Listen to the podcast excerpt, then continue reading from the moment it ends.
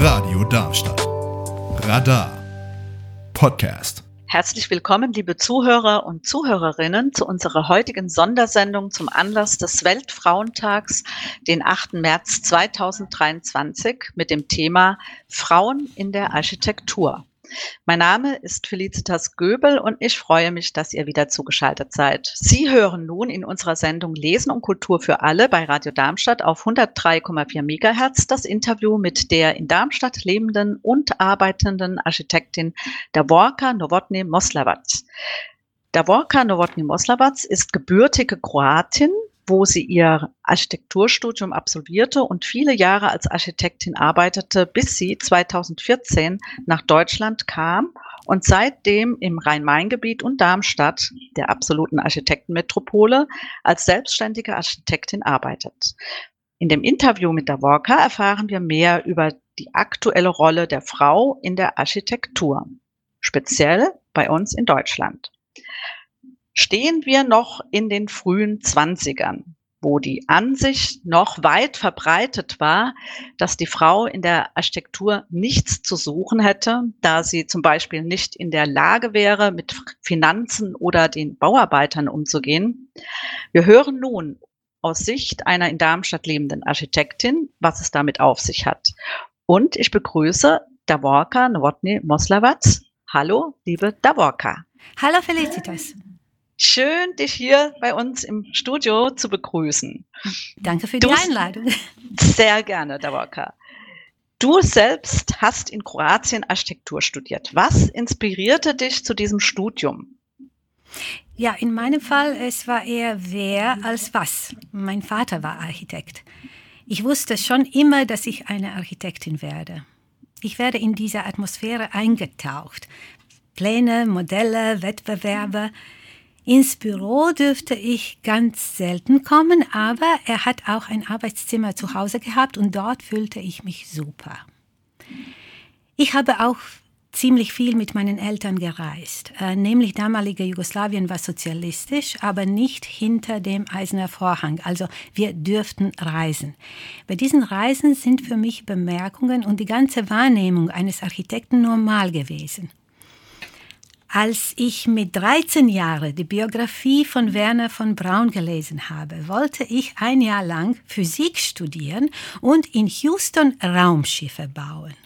Aber danach bin ich zu meiner alten Liebe zurückgekehrt und da bin ich noch heute. Das ist wunderbar. Und laut einer Studie, die von Architects Council of Europe in 30 europäischen Ländern durchgeführt wurde. Und zwar tatsächlich im Jahr 2014, also in dem Jahr, als du nach Deutschland gekommen bist, waren damals nur 39 Prozent der praktizierenden Architekten Frauen. Ähm, Sicher war es in Kroatien nicht weniger schwer, in diesem Berufsfeld Fuß zu fassen. Magst du uns darüber erzählen, wie war es für dich? Ja, äh, bei uns war es spezifisch, weil äh, in 1991 hatten wir Heimatskrieg in Kroatien. Und die wirtschaftliche Situation vor dem Krieg war schlimm und danach noch schlimmer. Also ja, es war schwer. Aber ich wusste, was ich im Leben tun will. Und äh, mir ist es gelungen, in einem großen, damals sehr guten Architekturbüro eine Stelle zu kriegen. In den nächsten 20 Jahren habe ich dort die Gelegenheit gehabt, viele interessante Projekte unterschiedlichsten Anwendungen und Größen als Autorin und leitende Architektin zu bearbeiten. Und danach war ich eine kurze Weile selbstständige Architektin in Kroatien. Also ich muss äh, sagen, dass ich persönlich habe mich als Frau nicht äh, vernachlässigt äh, gefühlt. Aber die Situation war allgemein schwer. Das glaube ich gerne, vor allen Dingen ähm, auch in der damaligen Situation. Aber was bewegte dich schließlich dazu, nach Deutschland zu kommen? Ja, wie gesagt, ich habe viel gereist, aber es ist anders, ein Land als Tourist zu besuchen, als dort zu leben und zu arbeiten. Und Deutschland war für Architekten in Kroatien in vielen Aspekten ein Vorbild. Die Gründer des äh, Architekturstudiums an der Uni Zagreb waren stark vom Bauhaus beeinflusst. Und dann Neufelds Bauentwurfslehre und Mittags Baukonstruktionslehre. Das waren unsere Handbücher. Wir hatten E plus P Bücher. Wir haben deutsche Zeitschriften wie Detail gelesen. Und auch wichtig, in 1998 Architektenkammer Kroatiens wurde nach dem Vorbild der deutschen Architektenkammern gegründet. Und nach 2013, als Kroatien EU-Mitglied geworden ist, haben uns mein Mann und ich entschieden, nach Deutschland zu kommen. Mein Mann ist kein Architekt, sein Beruf ist ganz anders. Und würdest du sagen, in Deutschland ist es einfacher für Frauen in der Architektur oder hattest du das Gefühl, dass es eher in Kroatien einfacher für dich war? Ähm, ich glaube, äh, dass die Probleme der Frauen äh, gleich sind. Aber in Deutschland ist es einfacher für alle Architekten äh, damit. Natürlich auch dann für Architektinnen, weil es mehr Ordnung herrscht. Architektenkammern sind gut organisiert und wir haben noch immer HOAI. In den letzten Jahren hatte ich Kontakte mit Kollegen und Kolleginnen aus den Vereinigten Staaten, Australien, sogar aus Südamerika. Und nirgendwo ist Praxis der Architekten so gut organisiert wie hier bei uns. Und das ist auch für den Bauherrn von Vorteil, weil man weiß ganz genau, wer wann was machen soll.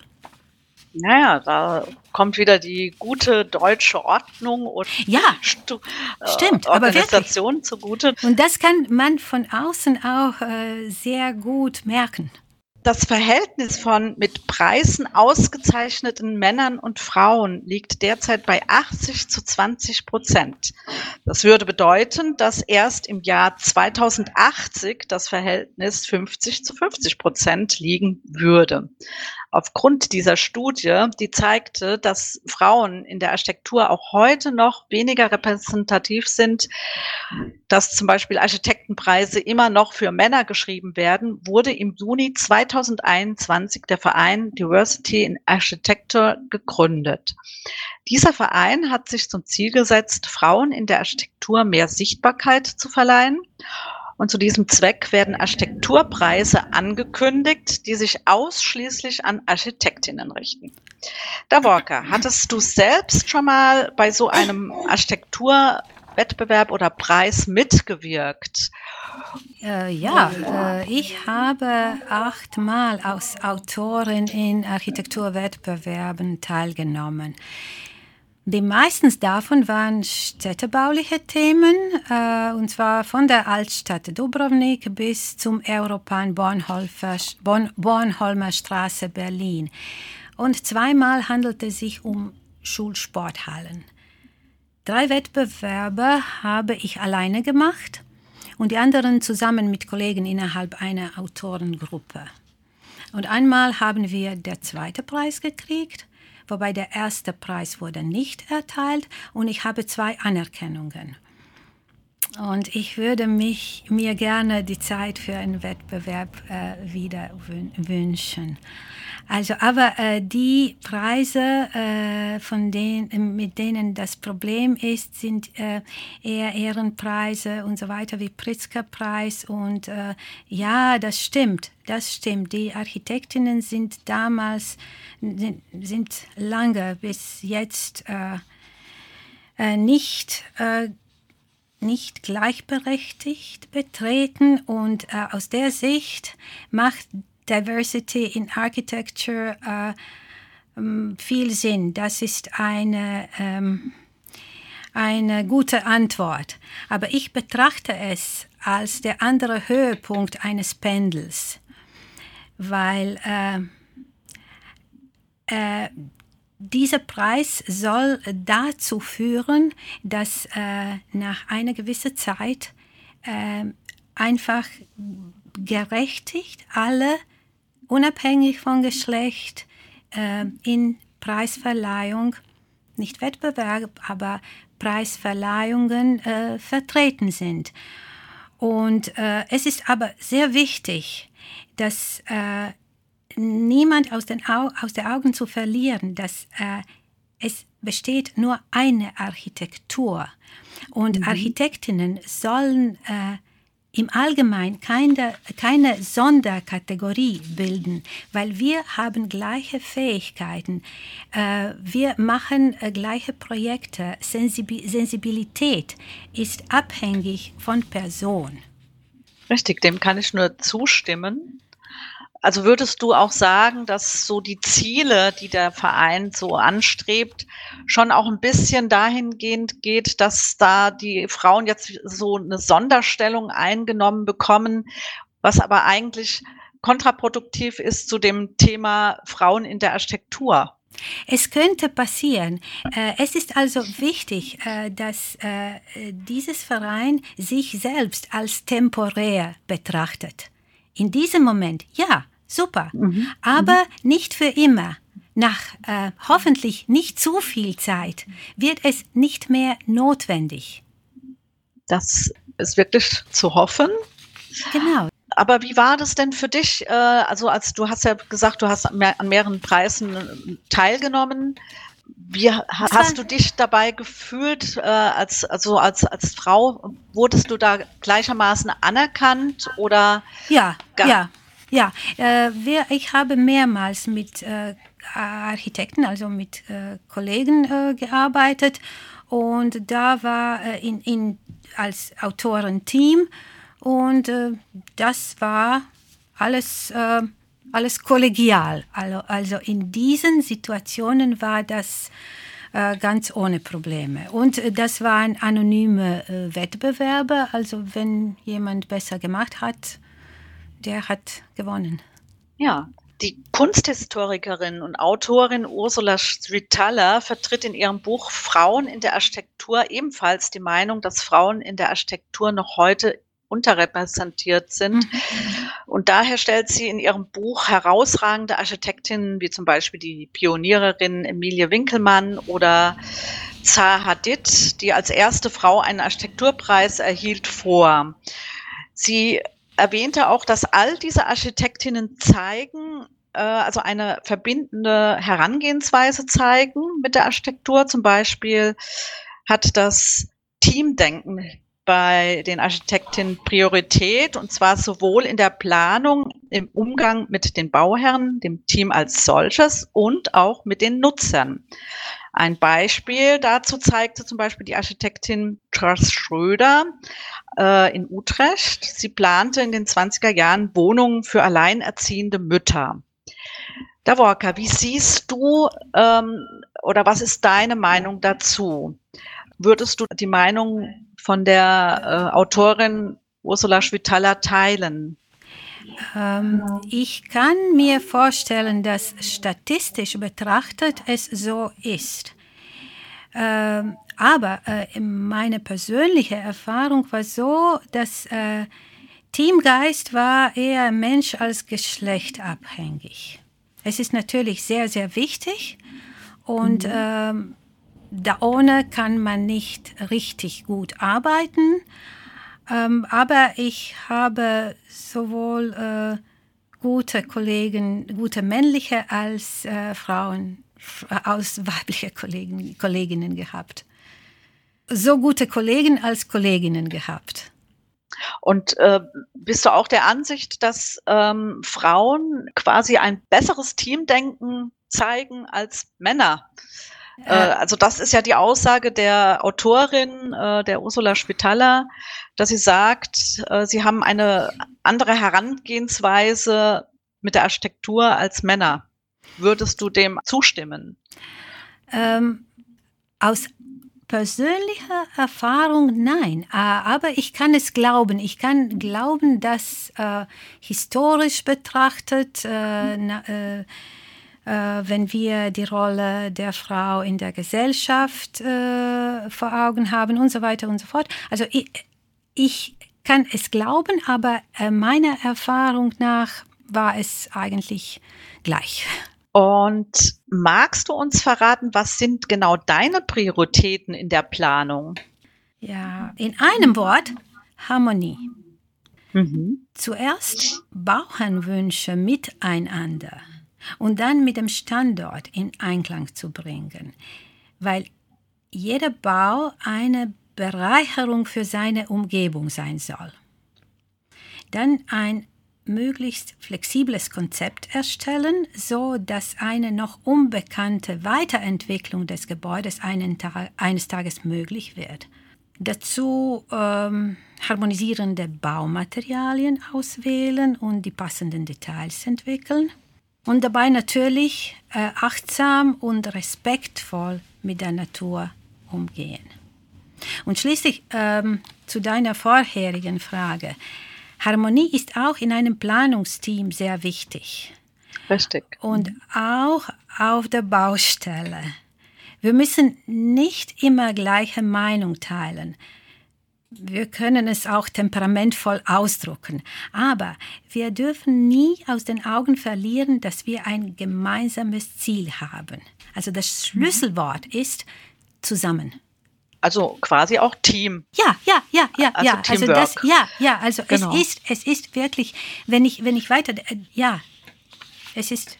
Liebe Walker, anhand deiner Ausführungen erkennt man, dass du sehr sprühst vor Begeisterung. Was, was genau begeistert dich denn so an der Architektur und hat sich denn innerhalb der Jahre, seitdem du jetzt ähm, praktizierst, was verändert? Ja, äh, so Architektur. Architektur ist umfassend. Sie ist äh, mit dem Leben verflechtet und so üppig wie das Leben selbst. Und vielseitig. Sie basiert auf exakten Daten und unbeschreiblichen Qualitäten. Sie umfasst Gefühle und Kunst, aber auch Technik und Gesetze und Handel.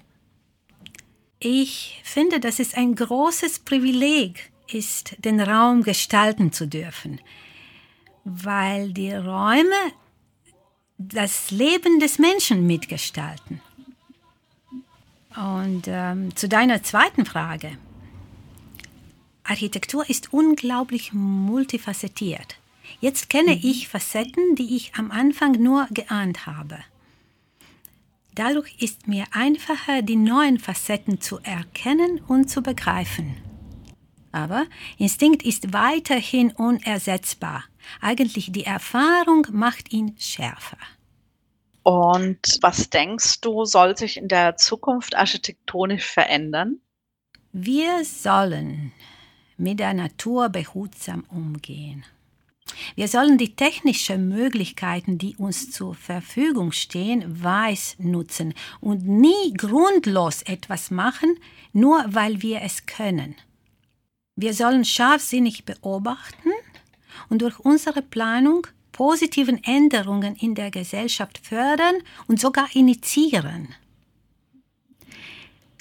Wir sollen von der Tradition lernen und offen für Neue sein.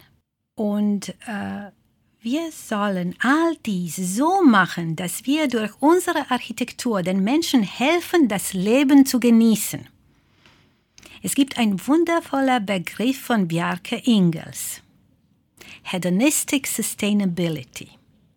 Weil Nachhaltigkeit klingt oft, ähm, assoziiert oft nach Verzichten und äh, ähm, etwas Unangenehmes. Also wir sollen findig sein, sein, um eine hedonistische Nachhaltigkeit zu erreichen.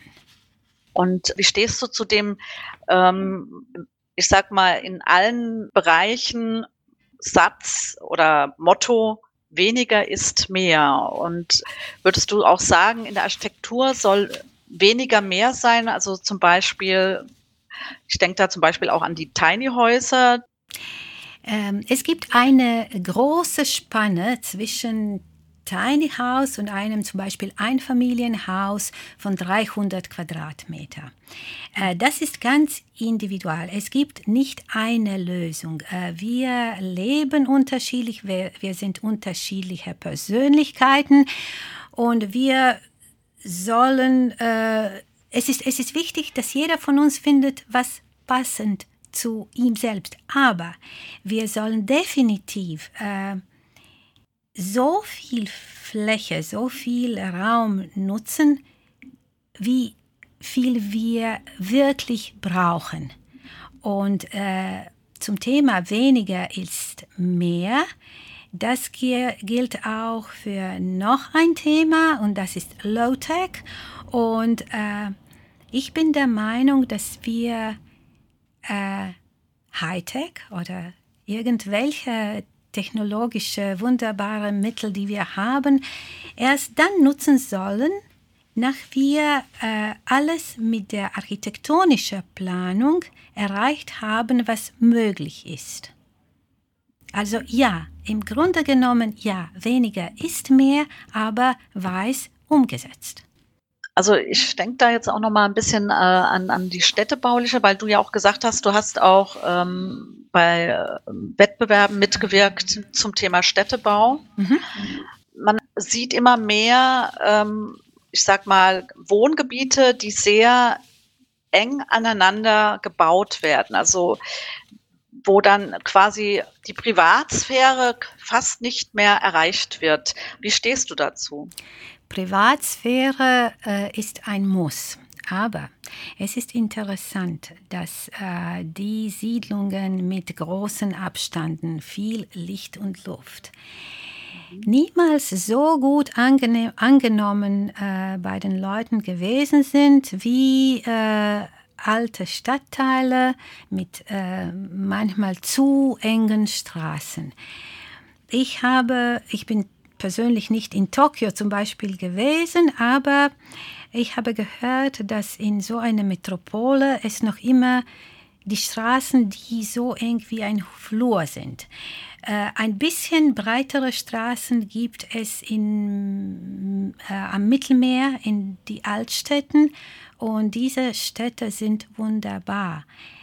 Ähm, es gibt äh, Wege, Privatsphäre zu gestalten, ohne großen Abstände. Und dabei natürlich muss man genug Licht und Luft haben. Das sehe ich ganz genauso. Trotzdem wer, sind viele, ich sag mal, Wohngebiete leider so geplant, dass es zum Teil noch nicht mal richtige äh, Möglichkeiten gibt, das für Fußgänger zu laufen oder dass maximal ein Auto durchfahren kann. Alles aus Sparmaßnahmen, was ich persönlich jetzt nicht so günstig finde. Inzwischen haben sich Architektinnen weltweit online vernetzt, wie zum Beispiel mit der Plattform Rebel Architecte in Italien. Der Walker, bist du selbst auch Mitglied von einer dieser Plattformen? Nein, mindestens noch nicht. Dieser Name klingt super. Äh, ich bin Mitglied mehreren Plattformen für Architektur, also für beide Architekten und Architektinnen. Und würdest du sagen, dass solche Online-Plattformen Vorteile bringen? Und wenn ja, welche denn? Auf jeden Fall. Äh, solange es Probleme gibt, müssen wir nach Lösungen suchen. Erfahrungsaustausch ist sehr wichtig.